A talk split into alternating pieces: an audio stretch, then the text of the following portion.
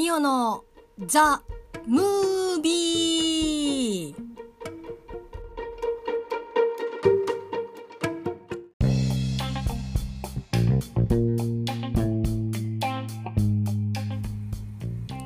いつもミオのボイスダリ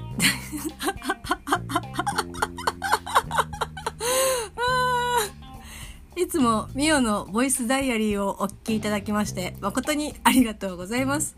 この企画は私ミオがですね上半期ではなく下半期ですね映画をたくさん見ようという、えー、企画コーナーでございます。6月中にですね下半期、まあ、100本見るということでいろんな方からですね推薦映画を教えていただきまして、まあ、それを見てコンプリートする予定だったんですけど、まあ、結局100本見れず推薦していただいた映画もですねまだ見終わっていない状況ですので下半期にですねこう回して順次見ていくというコーナーでございます。もう久しぶりすぎてちょっとねどうやって喋ってたかどうかも覚えてないんですけど詳細はですねかなり遡ります。6月の7日にですねミオの上半期映画ラストスパート10本過去説明という回がございますのでまあ本当にねすごく気になる方がいらっしゃいましたら是非聞いていただければなというふうに思っております。えー、ルールといたしましてはこれからですね推薦いただいている映画をランダムでピックアップしましてそれをこれから見るという本当に至って単純なルールなんですけど分かっていることはただ一つ私が今から何を見るかっていうのはですねまだ私自身も分かっていない状況でございますいやー久しぶりにですね結構いろいろね自分の好きな映画をこう見るのを優先してしまって推薦映画がなかなか見れていなかったんですけどちょっと今日はですね時間がありますので見ていきたいなというふうに思っております。そして推薦いただいている映画のタイトルをですね、まあ、改めてご紹介したいと思います。えー、サマータイムマシンブルース、羊たちの沈黙、100円の恋、ジョジョラビット、長い言い訳、ゴッドファーザー、ヘアスプレー、そしてライフイズビューティフルとなっております。それではですね、早速ルーレットの方を回したいと思います。ルーレットスタートままよ。いやなんだろう。おお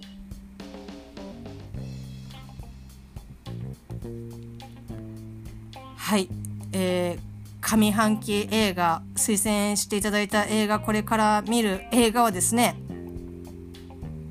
えっ、ー、とこちら。ツイッターからちゃんなかさんから推薦いただきました。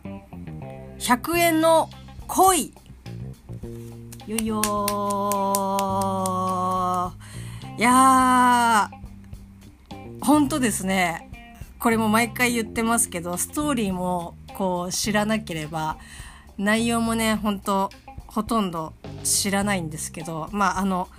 安藤サクラさんがこう出てらっしゃるっていうことしか、えっと、私は今知らないんですけど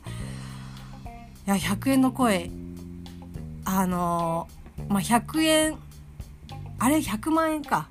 なんかこうねこういったタイトルでちょっと近しいのは蒼井優さんが、えっと、出てらっしゃった映画でこうなんか似たようなタイトルはあれ100万円と苦虫だったかな？違ったかな？なんかそんな感じのタイトルの映画を見たことあるんですけど多分ねこれは全然違う映画だと思うんですけど。おーなんかどんな感じなのかも全然想像がつかん。なんかこうえ？なんかねでもストーリー的っていうかまああらすじがねどうしてもそのアマゾンプライムでこう見放題で見れるっていうので推薦いただいてるんですけどまああらすじがざっと入ってるんですけど、まあ、それを見る限りだと、まあ、コメディではないなっていうのはちょっとねなんとなくこう予想しているんですけどいやーこれはちょっとどういうストーリーというか展開になっていくのかかなりえっ、ー、と未知。な感じですけどちょっとね早速、えーと、見ていきたいと思います。えーと、安藤サクラさん主演の「100円の恋」行ってみよう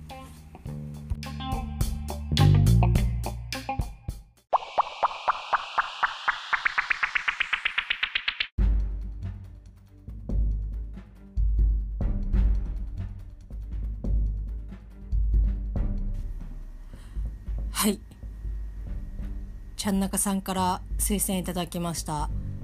100円の恋。先ほど無事見終わりました。ちょっとね見終わってから私もタバコを吸ったんですけどいや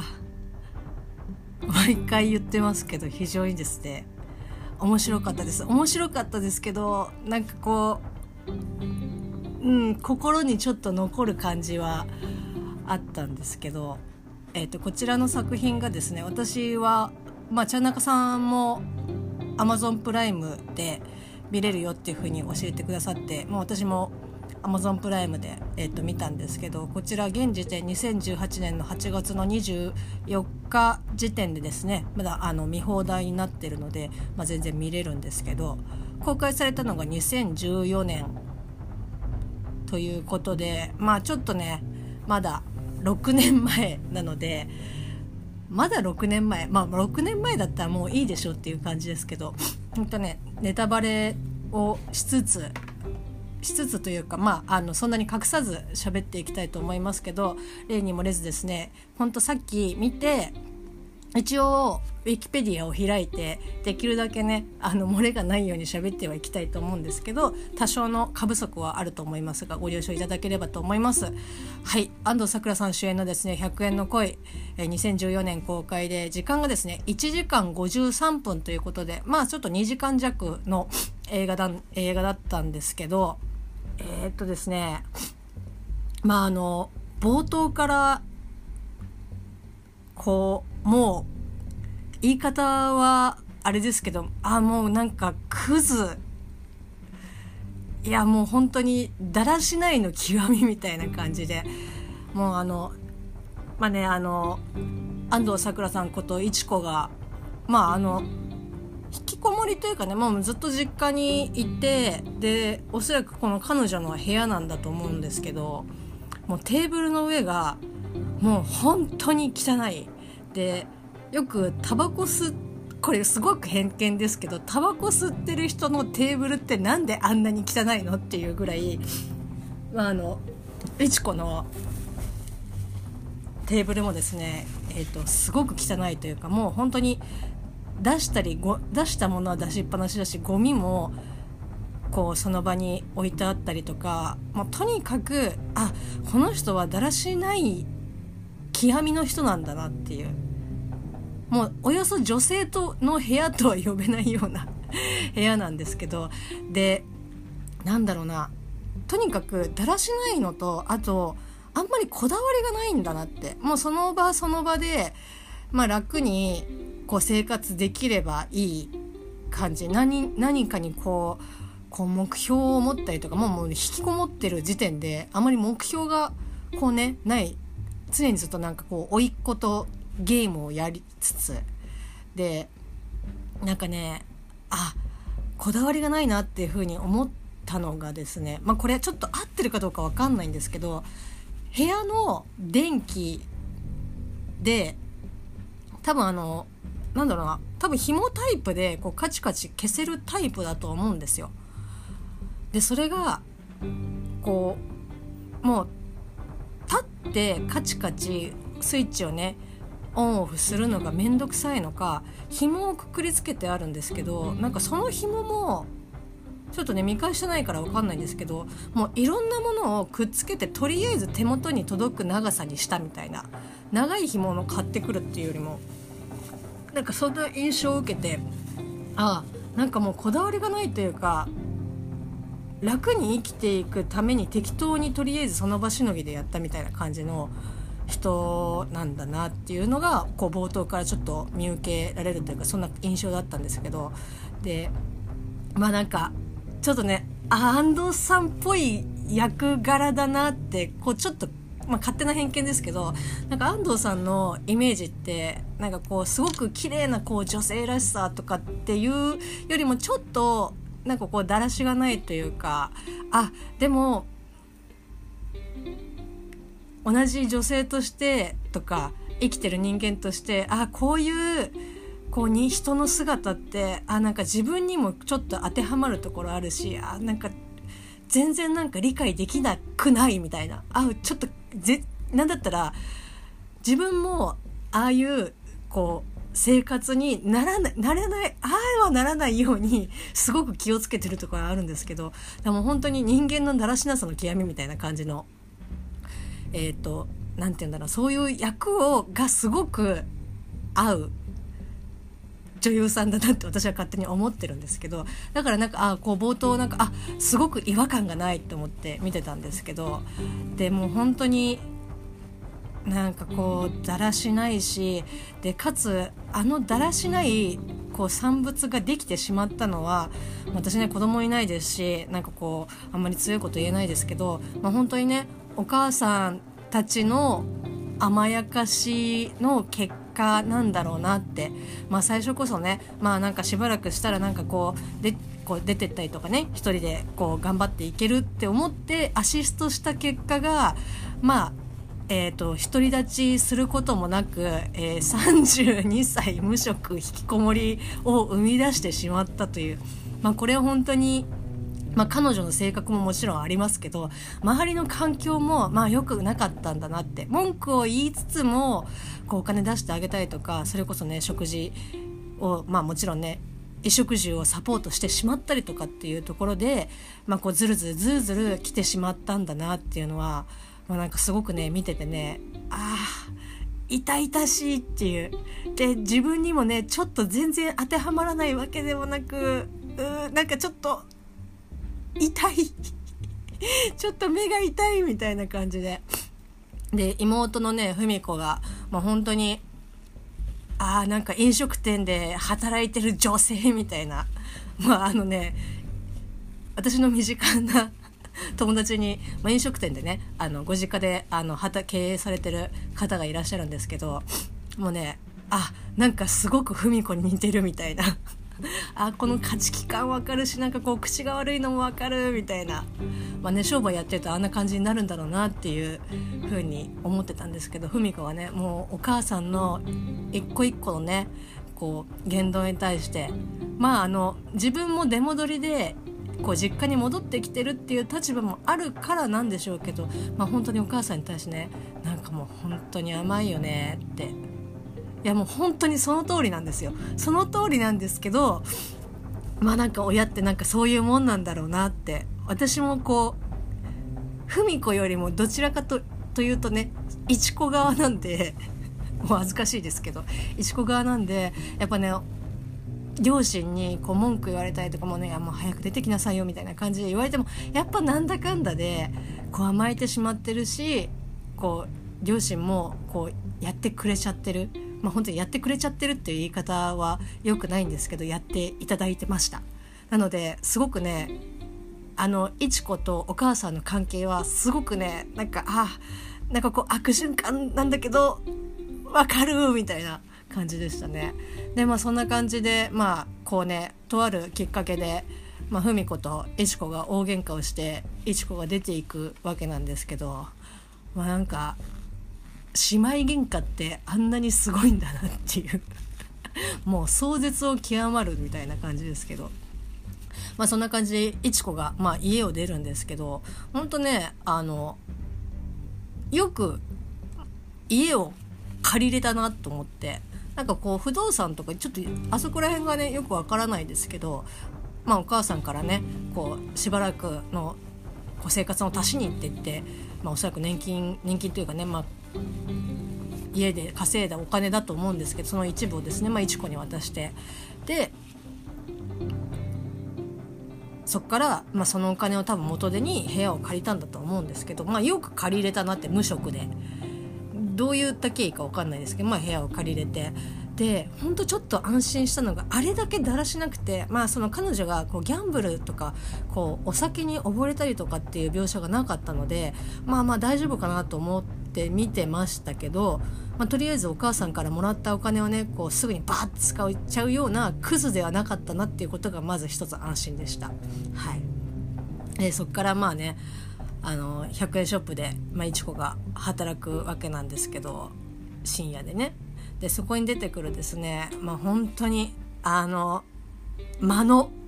あのベテラン店員の、まあ、眼鏡かけたねこうひょろ長い男性ですけどもうすごくもうとにかく口数が多い。でももう本当にうるさい。でキャラクターでこうネチネチしてて。でまあ本当口はすごく達者。でこうなんとなく誰かに取り入ることまではしないけどその場その場をですねのらりくらりしてるみたいな感じで。でまあいちこと一緒に過ごしていくわけなんですけどなんか途中ねあのまあいちこがえっ、ー、とカリ、えー、カリノだっけな。あカリノの、えーと、最後のね試合を一緒に見に行ってでなんかもう本当にあこの間のすごいクズだけどこうカリノに対してはやっぱりこう下手に出てる。なんかその強さが、まあ、一応分かってはいるからこう何か言われると「あそうっすよね」みたいな感じでこう射程感みたいな感じのを出すあたりあまあちょっとまあすごくうざいしこの人もクズなんだなっていうふうに思うシーンもすごくあってそう思ってたんですけどまあまあこういう、えーと、キャラクター程度なんだろうなっていうふうに思ってまあまあそうそう見れば、まあ、こいつもそんなにまあうざいけど悪いやつではないかなって思って、えー、と見てたらまあ本当数分後にこう一子を強姦するあたりとかあもうこいつは本当にクズだみたいな。えーっていうちょっとねあわよくばっていうかもう確実に本当にあの無所にもうぶち込んでほしい。で彼はまあその多分試合に一緒にいちこと一緒に試合を行く前に店のこうお金を全部、えー、と盗んで出てきてるのかな？多分そうだと思いますけどまあもう本当にまあいちこの件がなかったとしてもまあ十分こう警察にねあの捕まれる捕まえることができることはあると思うんですけどもう本当にねなんかもう死にまではいかなくてもまあまあいいけどとりあえず痛い目に遭ってほしいみたいなぐらいもう本当に最低クソ野郎ですね。あのもう本当に最低クソ野郎を、えーと、具現化したら間野になるみたいな感じでもう本当にちょっと私があこいつまあちょっとクズだけどまあまあまあちょっとねそういうキャラクターかって思ってた心をマジで返してほしいぐらい、えーとね、最低なやつでした。でそっからまああのもう本当にいちこがもうちょっとずつねまあ本当ギリギリな感じでこう生活金銭的にっていうよりも精神的にこうなんとかねこうちょっとずつこう一人で生活をしていくっていうところに慣れたところにまああのカリノが入ってきてでいちこもちょっとずつなんかこう変わっていく。あだからこうやってこれでやっとあのグダグダなあの自分の生活からちょっとずつこう出していく。まあそのうまくいってないかもしれないけど前を向いていけるかなっていうふうに思ったところカリノもクズだったという。なんかねあお前もかみたいな。で本当にいちこのこう心心ですね男をね見る目がやっぱこういう人ってこういう女性とかってあやっぱなんかなないというか、まあ、見抜けないというか、まあ、ずっと引きこもりだったからかね。今まで彼女がどういうふうにせあのね異性と向き合ってたかどうかも分かんないですけど。あなんか貧乏くじをなんか続いて引いてしまっているいちこいちこ。でなんかさあのあやっぱりまたダメだったんだっていうふうに思ってでもちょっと幸せというか人間らしいこうねあの当たり前と言われる生活をしてきてるしまああのなんかいちこがこういつも黙ってるこうなんかあんまり物を言わないんですよね。だからそのグってこう多分思ってるけどなんか言わないみたいな。感じのいちこが初めて、まあ、カリノに対しては割とその感情を、えーと、暴露するというかねあの素直に出してるところとか、まあ、ちょっとずつあるとは思うんですけどだからまあ多少やっぱり執着というかこう戻ってきてほしいみたいなところは、えーと、カリノに対してあるんですけどまあカリノもまあなんかこうふてくされてるクズみたいな感じなんかもうまあ俺なんてみたいな感じだけどなんかこうそれを下の自分よりも下だって思っている人間に対してその感じ取られたくないあの虚勢感あの負け犬感 がすごくあってでまあその狩野がイチコのところから出て行った時にまあ浮気まあ浮気というかいちこと付き合ってたわけでもないから浮気とも別に言えないのかもしれないけどまああれだけねこうちょっといちこのそばにいたのに急になんかもうもう要所要所の言動が「いやお前ほんとふざけんなよ」っていうようなこう言動がですね彼のにだんだん出てきてちょっといちこがあのいい女風っていうか優しく言えばなんか女房気取りでかよみたいな感じで「お前は何様なんだ!」っていうような発言がどんどん出てきてまあ結局はいちこを捨てて別のなんかね女の人に行くっていう結果になるんですけどまあそこからですよ。えーと、いちこがですね、まあ、その前からちょっと始めたカリノがもともとこう通っていたボクシングジムにいちこも通い始めてで、まあ、それまでねなんかもう本当にまあただやってってる、まあ、本人は一生懸命なんだろうけど、まあ、周りもねなんかまあまあとりあえずこれやらしといてみたいな感じで、まあ、適当にこう鳴らしていく感じだった。だからその会長もそうですしトレーナーさんとかもまあ徐々になんかこういちこのことをそんなに見なくなってった。でもまあいちこはとりあえずやっているみたいな感じだったんですけどそのカリノの浮気が発覚浮気というかねもうあ私は捨てられたんだみたいな。のが発覚してからのいちこの動きのキレ。もうえ今まで同じ人だったみたいな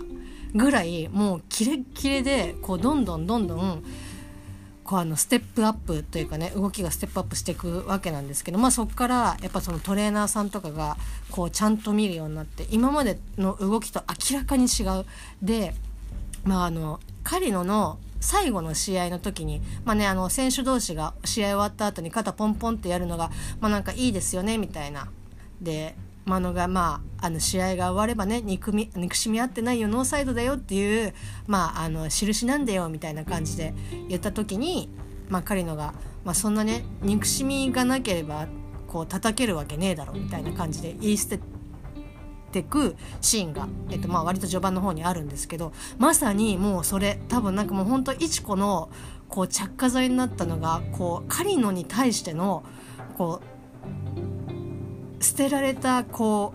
う怒りっていうか恨みもそうですしあとなんだろうあでもだそれがねすごく強いんだなって思ってもう怒りでこう着火してどんどんどんどん強くなっていくみたいな。もう明らかに違う。もう腕の構えから足のステップからも, まあ、もちろんパンチもそうですけどもうとにかく何もかもが違うぐらいステップアップしてってで、まあ、そこからこのプロのね選手あプロ試験を受けて、まあ、見事ですね合格をするわけなんですけど、まあ、本当ねあのあそこからの、まあ、音楽もそうだしこのいちこの表情とかっていうのがこうどんどんどんどんこう変わっていく。だからもう本当ね気持ちとしてはねもうそのまあ結果悔しい悲しいこう捨てられた怒りかもしれないけどもうそれをもう踏み台にしてもういちこにはねほんとね明るく羽ばたいていってほしいなっていうふうに、まあ、見ながら思ってるんですけどだからもうほもう腐らないでほしいっていうふうに思いながら見ててでねなんかこうこうどんどんそういうふうにこう進んでいくうちにまああの試合がねできることになってでその手前ぐらいかなあのいちこのお父さんがですね、まあ、いちこのところに、まあ、住んでるところに来てで、まあ、お母さんがちょっとね体調というかね体を壊してしまったからまあいろいろあるかもしれないけど戻ってきてくれないかなっていうオファーをしてでその時に中華屋さんかなんかでね2人でご飯を食べてるんですけど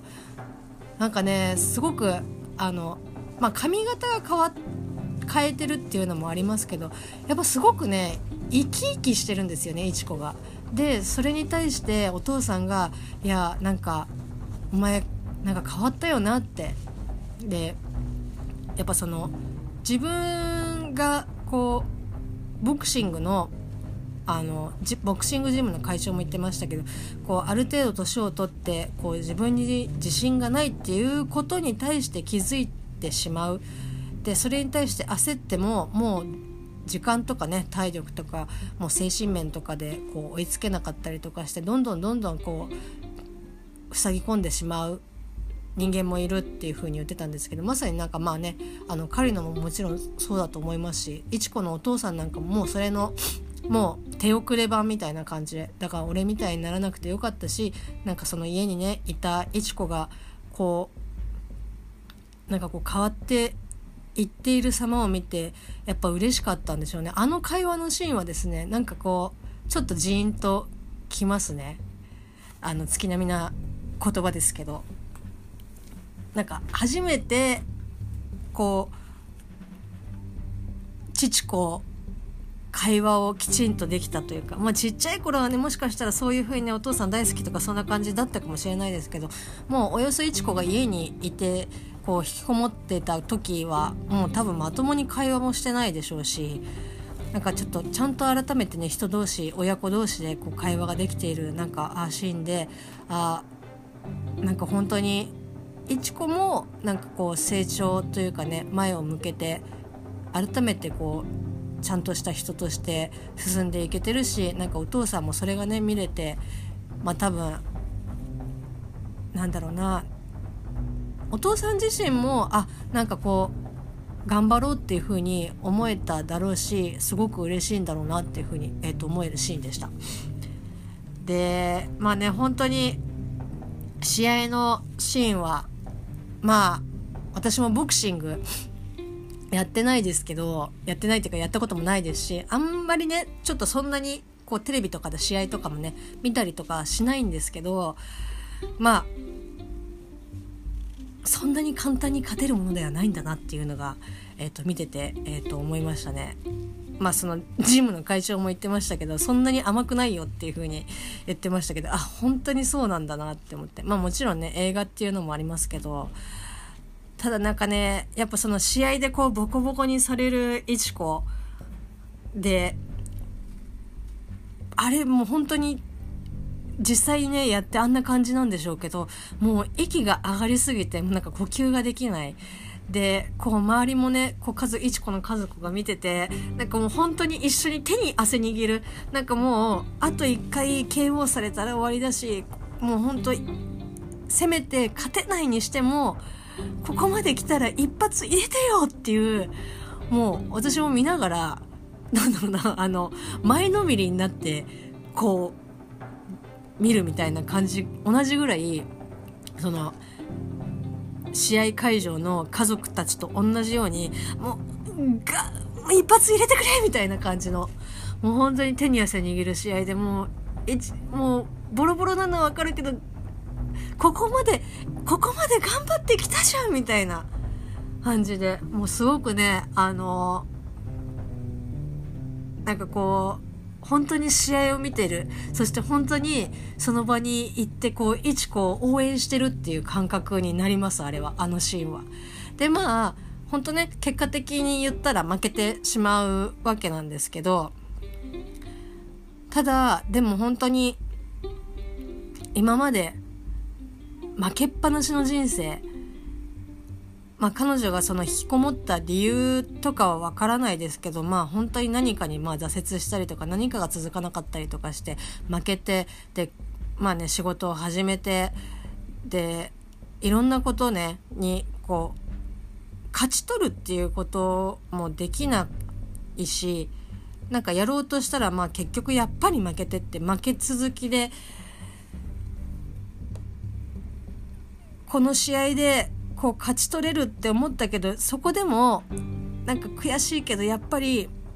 負けてしまうで今までの結果で言ったらなんだろうなあのまた負けた負け組やっぱり負け続けるっていう風にこう結果的には同じことなんだろうけどなんか今回の負けたに関してはなんか今までの負けとはもちろんね質も全然違いますしなんかこう悔しいっていう感情は頑張ったからこそ、まあ、生まれる感情だとまあね思いますし、まあ、スポーツをねやってた身としてはなんかすごくなんかわかるわかるというかあそこまで頑張ったら頑張ったらっていうかあそこまで頑張れること自体がもう本当にすごいですしなんか負けたけどなんかその多分もうこっから彼女が腐るっていうことはまあないんじゃないかなっていうふうにちょっとねえっ、ー、と思います。負けたけど次のステップにつなげられるんじゃないかなっていうふうにえっ、ー、とちょっとね信じたいというか願ってるんですけど。で悔しいかなあの負けた時のあの悔しさっていうのはやっぱり本当にやってる人間じゃないと多分分かんない。だから私も本当にあそこまでこう一生懸命やってそれでも勝てなかった悔しいっていう気持ちがねなかなかやっぱりないな経験としてないのでまあ悔しいんだろうなっていう想像はつくけどあのいちこのこう気持ちを共感できるのはやっぱ狩野しかいないんですよね。悔しいかなただなんかこうちょっと初めてまあ同じね狩野も負けましたし最後の試合。その負けた者同士だけど同じ気持ちを共有してる者同士なんかもう分かり合えるというか、まあ、そこまで行き着いたからこそ、まあ、狩野もね試合も見に来てくれたし応援もしてくれたし最後いちこが出てくる時まで待っててこうじゃあ飯食いに行こうやっていう風に言ってくれたのかなっていう風に。だもうほんとねあの狩野もこれで変わってほしい。あの腐ってたかもしれないけどもう一度こう頑張るっていうね。もう本当に年関係なく頑張ってほしいなっていうふうに。いちこにもそうでいちこもそうですしあの彼のにもまあまあ頑張ってほしいなっていうふうに思います。だからまたこっからねこうぐずぐずに崩れないでほしいなって思うし。まああの試合には負けましたけどこれからねこうボクシングを続けていくっていうことは多分できると思うのでであれだけねこうやっぱグズグズであのだらしない家族が家族の一人だったいちこがあれだけこう頑張ったっていうことに対してはやっぱ家族も、うん、なんかこう気持ち打たれるところはあると思うのでなんかねこう長年にわたり壊れかけたっていうかもうほぼ壊れてる家族がもう一回やり直せるこうチャンスというかね機会がまた訪れたんじゃないかなってだからもう本当に石子にはこれからまた再スタートをして頑張っていってほしいなっていうふうに、えー、と思いました。もうちょっとねやっぱ試合のシーンとお父さんと話してるシーンはねすごく良かったですね、はい、ただ本当に、えーと、とマノは最低でした。